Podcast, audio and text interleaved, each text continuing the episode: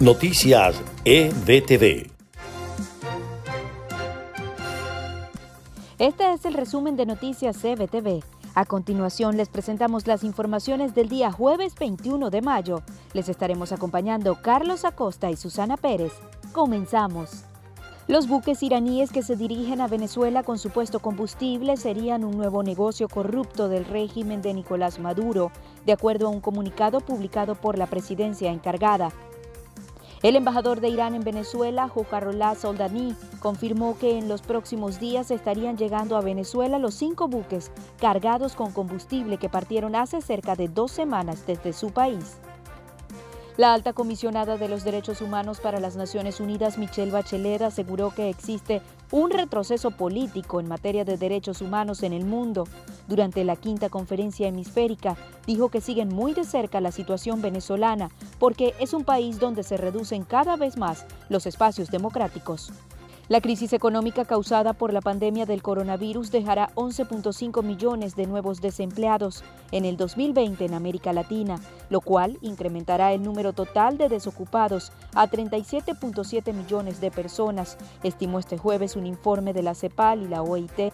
La contracción económica en América Latina que CEPAL estima será de 5.3% este año, la peor desde 1930, y tendrá efectos negativos sobre la tasa de desocupación ocupación de la región, que pasará de un 8.1% el 2019 a un 11.5% este año, según las proyecciones presentadas por ambos organismos en su sede regional en Santiago. Y en notas de Estados Unidos.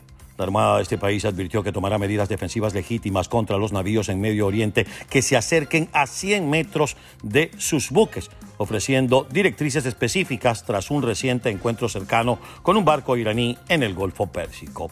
Por su parte, el embajador de Estados Unidos en Venezuela, James Tory, aseguró que su país tendrá respuestas y acciones sobre el tema de los cinco buques iraníes que se dirigen a costas venezolanas. Sin embargo, no ofreció detalles de lo que podría ocurrir.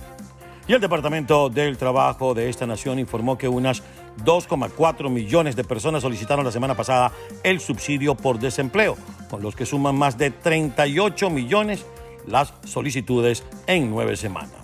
Y los casos de coronavirus en Florida llegaron el jueves a 48.675 luego de reportarse 1.204 nuevos positivos, un gran salto respecto a días anteriores y solo 48 fallecimientos. Así lo informó el Departamento de Salud del Estado de la Florida. De esta manera llegamos al final de esta entrega informativa de Podcast de Noticias EBTV. Marifé Soto y María Gabriela Rondón en la producción del espacio.